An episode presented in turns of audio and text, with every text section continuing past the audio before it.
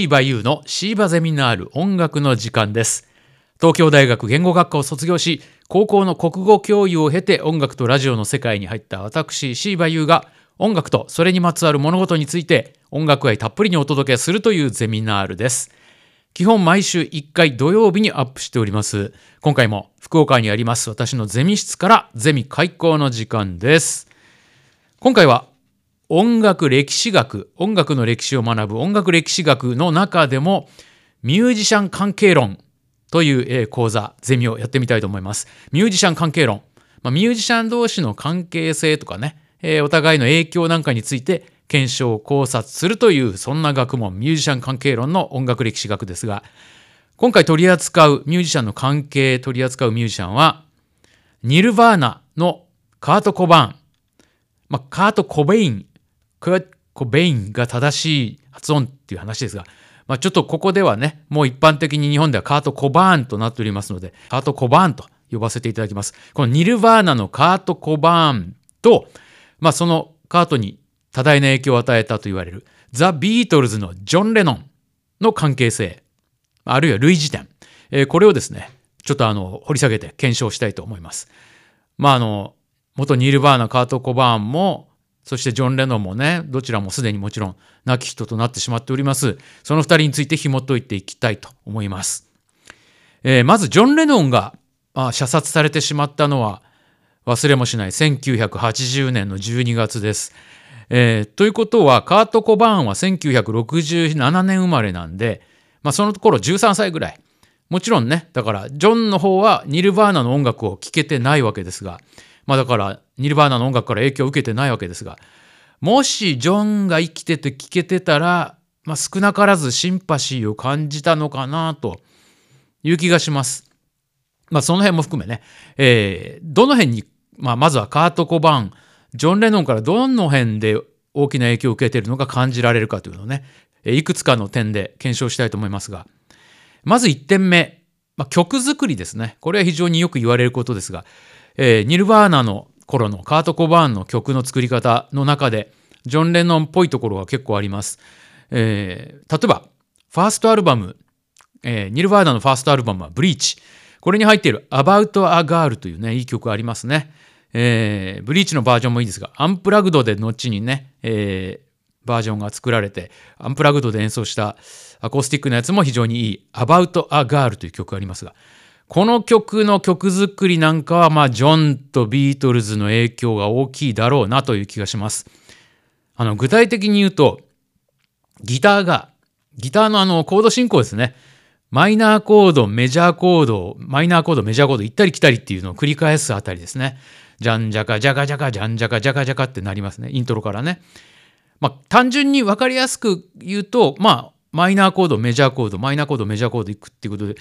あの、曲のムードとしては、えー、アンからメイ、アンからメイっていうのを繰り返す。これは、まあ、単純に言うと、感情の起伏を表現しやすい。で、このギターのコード、ジャンジャカ、ジャカジャカ、ジャンジャカ、ジャカジャカってね、えー、アン、メイ、アン、メイの繰り返しの動きの中で、上で、シンプルで飽きのこないメロディーが作られている。これが About a Girl の、えーまあ主なあの A メロ特に A メロのね作られ方ですけどこれが非常にザ・ビートルズジョンが初期の曲でよく使ったやり方でもあるんですよね。えー例えばですね「It won't be long」「It won't be long yet」っていうね「It won't be long」っていう曲がありますがあれなんかはマイナーコードメジャーコード行ったり来たりするんですよね。で、まあそういうところをこう、ああ、なるほどな、多分、えーカート・コバーンは10代の頃にすごくビートルズ聞き込んで、あこういうことかって、マイナーメジャー、マイナーメジャーにするとこんな感じになるんだな、通貨をってなったんだと思いますが、ただ、決定的に違うのは、やっぱニルバーナは時代的に80年代後半から90年代ね、なんで、えー非常にこう、重たいですよね。音のあの感触というか、音の作りとか、ギターの重みとかね、あの音色がとか、重たいです。まあ、あの、そういう結構こう、なんですかね、鬱屈したような音とビートの感じ、えー引きずるようなっていうんですかね。に対して、ビートルズの場合は、まあ、時代が60年代初頭のあの、なんですかね、浮かれたような弾むビートとはつらつとした音、えー、ダンスミュージックの流れ、まあ、そりゃそうですね時代の音になるわけでビートルズの頃はまあジョン・レノンは50年代のロックンロールリズムブルースまあダンスミュージックですね。リズムブルースとかロックンロールはね、えー、でもあるわけですがこれがルーツにあるジョン・レノンなんでこうなった？その時代の背景もあってまあその時代受けるのはそういうね弾むビートですよ、えー、ただまあビートルズも好きだけどカート・コバーンは育ちからして70年代80年代のハードロックやパンク聴いてきてるわけで他にもいろいろ聴いてるわけでメタルとかも聴いてるわけで、えー、ちなみにあのカート・コバーンの好きなアルバムっていうのはね、えー、言われてますけど例えばエアロスミスの「ロックス」いいですね僕も大好きでしたね高校生だったんで僕もあのカート・コバーンと世代は近い方なんでロックスかっこいいですねあと、セックスピストルズのファースト。ファーストっていうか、まあ、ほぼ唯一の、あのアルバム。えー、Never Mind the Bollocks。いいですね。僕ももう高校の時聞きましたね。えー、レッド・ツェッペリンのセカンドアルバム。なるほどね。ねえー、ACDC のバック・イン・ブラック。もうめちゃめちゃラウドで、こう、重たいロックの、70年代のロックの王道が好きなんですよね。カート・コバーンはね。ただ、いずれもね、ロックス、ピストルズ、ツェッペリン、えー、バックインブラックいずれもこうラウドでヘビーだけどポップでもあるというね曲は意外とポップみたいな、えー、メロディーラインポップだったりとかねだまあ非常にこう僕もカート・コバーンと同じようなものが好きな10代だったっていうのはね60年代生まれでまあビートルズも好きで最初に洋楽でハマったのはビートルズでえー、その後70年代10代高校生中学生高校生の頃にハードロック流行るみたいなパンク流行るみたいな。うんなんかすごい共感するところはありますね。で戻りますけども。カート・コバーンの曲作りの影響源の一つとしてまあ「It Won't Be Long」みたいなジョン・レノンが作ったビートルズの曲の、えー、コード進行だったりとかねそういうものあるわけですけどカート・コバーンは、まあ、間違いなくこの曲を何百回と聴いてるはずなんですよ。もっと聴いてるかもしれない。というのは、この曲が入っているザ・ビートルズのアルバムは、カート・コバーンにとっては、Meet the Beatles というアルバムです。アメリカの、えー、ビートルズのアルバムです。Meet the Beatles。これがね、カートは大好きで、これ有名な話ですが、ニルバーナがファーストアルバム、ブリーチ、えー、制作する前に、カートは、ミート・ザ・ビートルズのアルバムを1週間聴き続けてたっていう説があるんですよね。えー、それぐらい参考にしてたし、えー、大好きだった。あのまあカート・コバーンからするとあの最初のビートルズ体験ですよねこのアルバム多分。えー、でカートにとってはもうビートルズのデビューアルバム的な感じで聴いてたはずです。だから自分たちがニルバーナがデビューアルバム作る時に聴きまくったのもわかる。ね。えー、ミート・ザ・ビートルズのことをちょっとね説明しよう。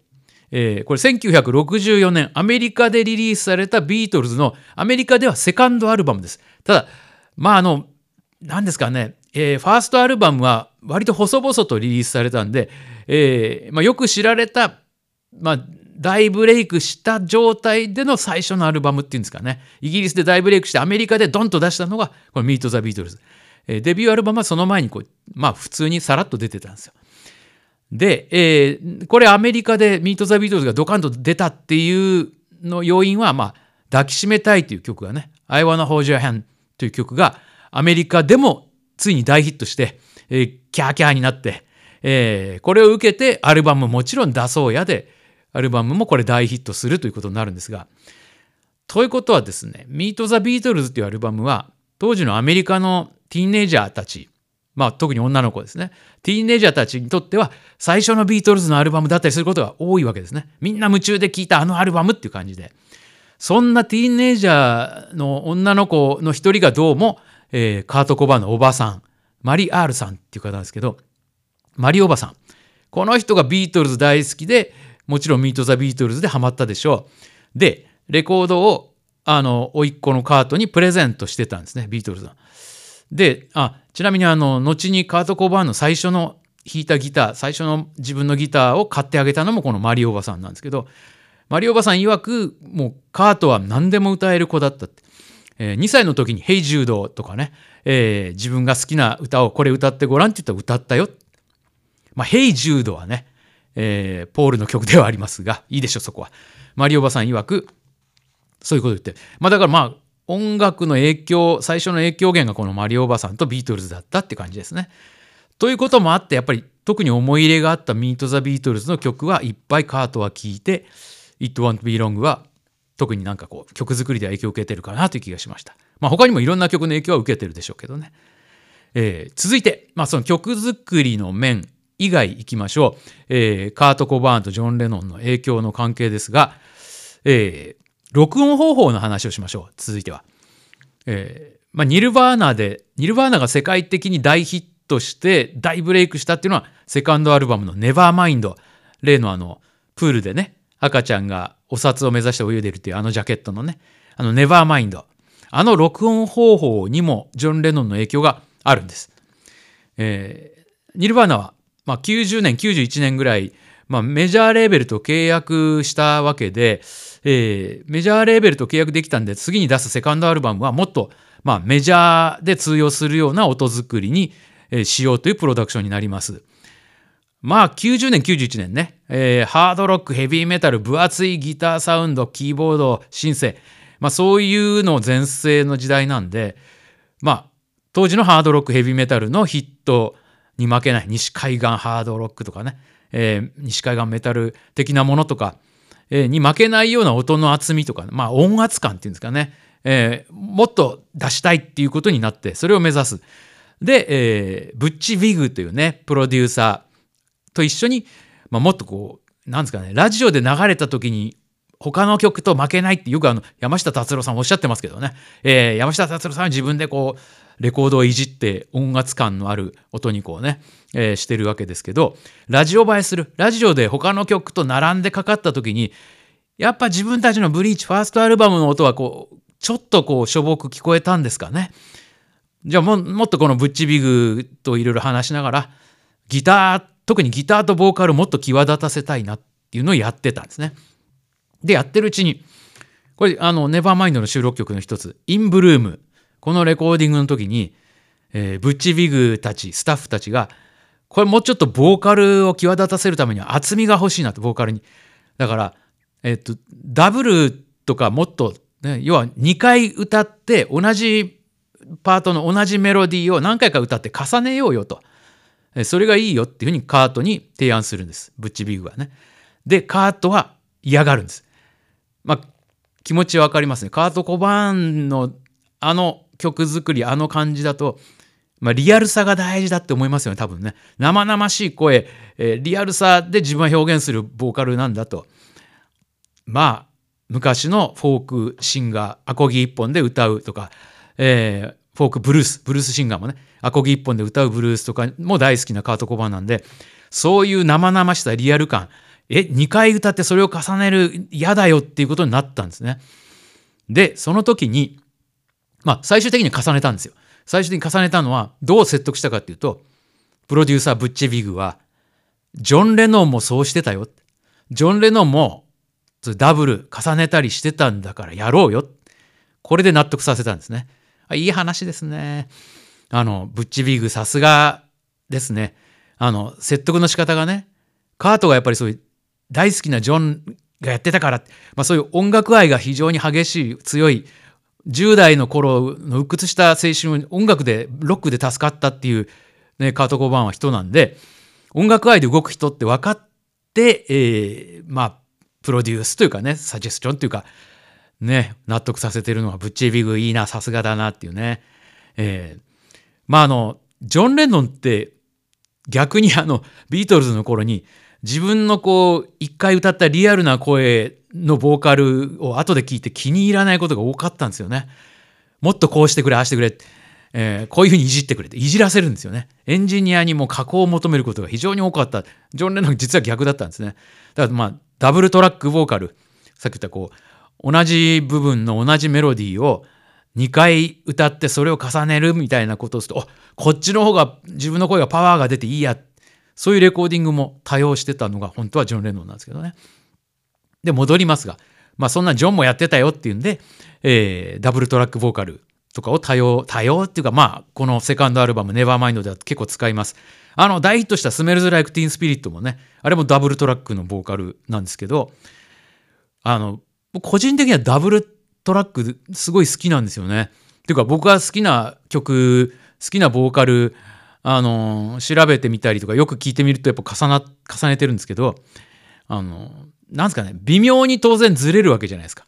2回同じ人が同じように歌っても、あの微妙なずれがこう何とも言えない膨らみっていうんですかね、厚みというか膨らみというか、ふくよかさ、太い感じ。あの、だから、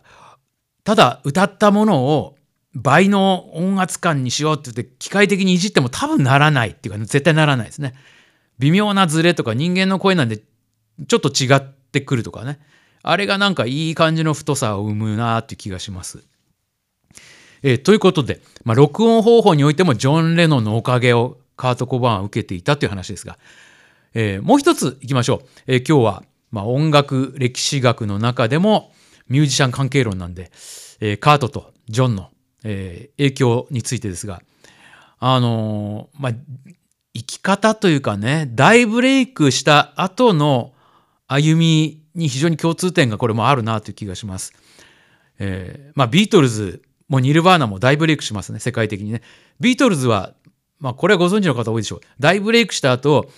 もう自由にこう好きに生活できなくなるんですよね。あの、来日した時もホテルに缶詰なのを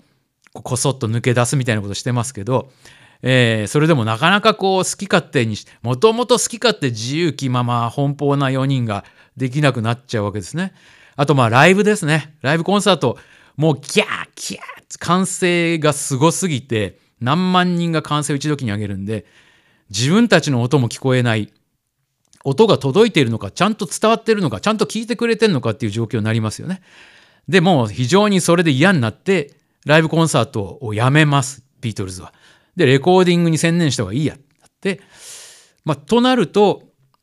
ね、あのライブでわっていうのがなくなるんで、4人でこう一致団結して客を盛り上げるっていう場がなくなったわけですね。で、レコーディングも、まあ、4人一緒にこう曲をね、あのセッションしながら仕上げていって、ドンよっしゃ、できたみたいな感じもあるんですけど、じゃなくてもできるようになってきて、だんだんだんだん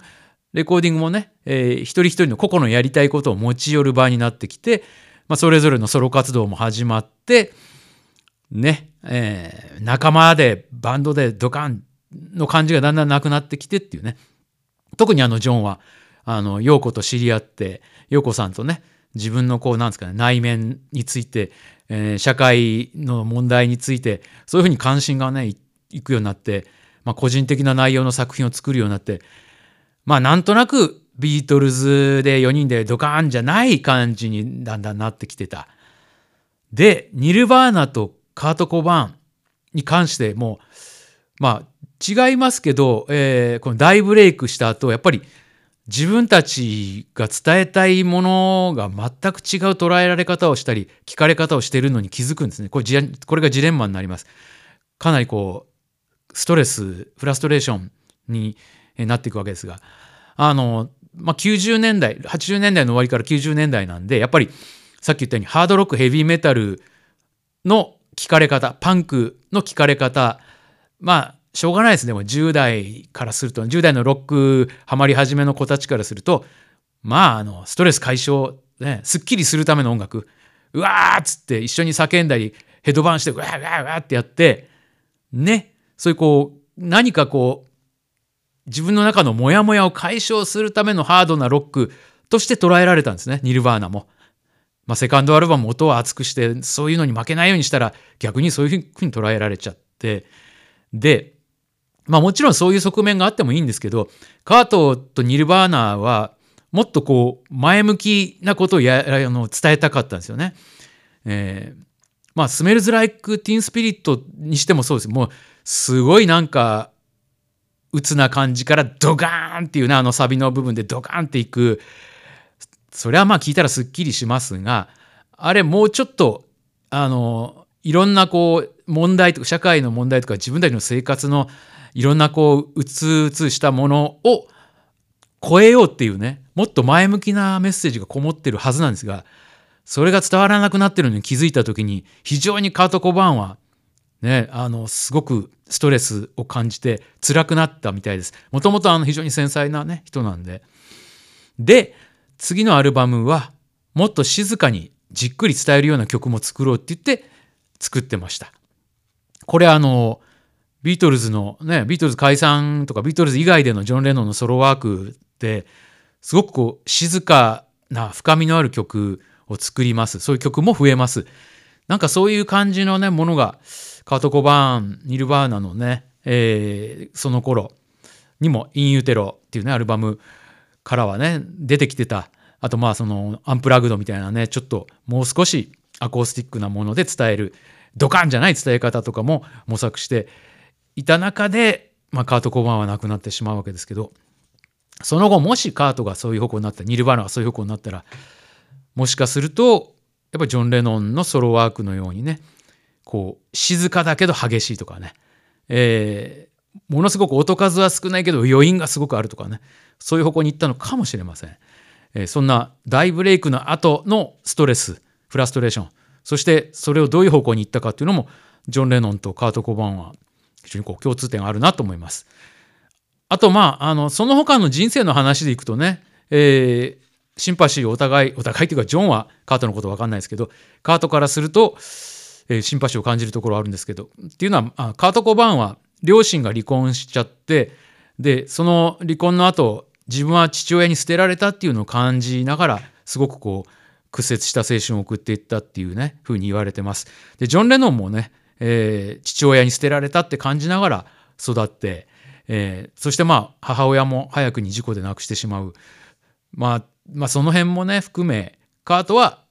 ジョンのことはそういうところでもシンパシーを感じてたんじゃないかなという気がします。えー、そしてまあねあのジョンは移住した先のアメリカで銃で撃たれて亡くなってしまう。カート・コバンはアメリカの自宅で銃で自ら命を絶ってしまうというねまあそういうことになってしまいます。えー、音楽歴史学ミュージシャン関係論この辺にします、えー、カート・コバーンはジョン・レノンに多大な影響を受けているというのを検証しましたけれどもああとまあちょっとおまけの話ですけどジョン・レノンの次男のショーン・レノン日本でもね結構いろいろやってる CM に出たりもしているショーン・レノンですけど、えー、10代の頃ショーン・レノン実はニルヴァーナのファンなんですよだったんですよね。えー、でドラマデイブ・グロール今フーファイターズでボーカルやってるギターもやってるデイブ・グロールがもちろんニルヴァーナのドラマその頃ねあのデイブ・グロールにね